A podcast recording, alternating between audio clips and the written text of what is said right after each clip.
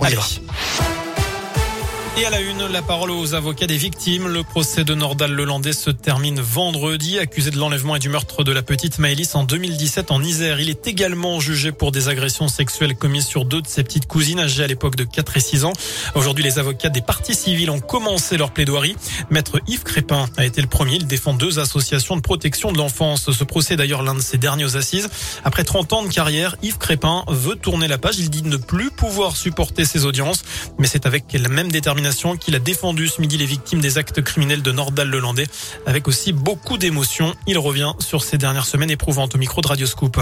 Il y a toujours beaucoup d'émotions dans les affaires d'assises, hein. toujours. Au cours de ce procès, on aurait aimé avoir quelque chose, il n'a rien donné. Il a dit ce qu'il voulait bien entendre euh, ou ce qu'on lui a fait dire. C'est tellement peu sincère que vraiment, c'est pas authentique et il se mélange dans ses déclarations. Euh, Qui peut prétendre connaître euh, Nordal Hollandais après trois semaines d'audience? Personne. Les experts n'ont pas réussi à approcher au plus près. Ils ont déterminé une dangerosité euh, psychiatrique, criminologique, mais on n'a pas de réponse quant à la véritable personnalité de Nordal Lelandais, un criminel dont je me souviendrai. Notre journaliste reste sur place hein, cet après-midi pour suivre le procès à Grenoble.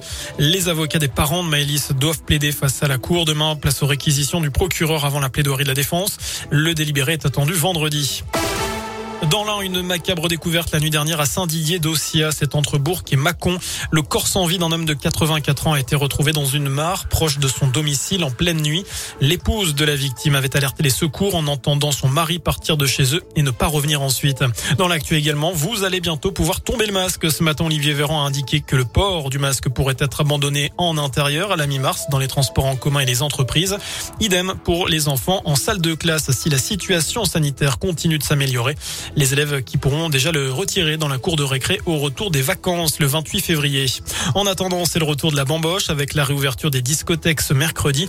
Nouvelle étape de la levée des restrictions aujourd'hui en France. Autre changement, le retour de la consommation debout dans les bars. Retour aussi de la consommation dans les établissements recevant du public, comme les cinés, les stades ou même les trains. Retour enfin des concerts debout à partir d'aujourd'hui. Et puis on va terminer ce scoop info avec un mot de sport. Clément Noël est devenu à 24 ans champion olympique de slalom. Quatrième titre et treizième médaille de la France au JO de Pékin.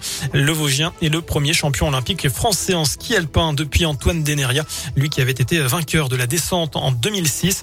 Déception pour le relais fémi- féminin en biathlon. Les Françaises qui ont terminé à la sixième place ce matin. Euh, Course remportée par la Suède. Et puis en ski de fond, les Français ont terminé septième et les Françaises dixième. Voilà pour l'essentiel de l'actu. Prochain point avec l'info dans une demi-heure. Je vous laisse en compagnie de Bastien et je vous dis à tout à l'heure. Merci.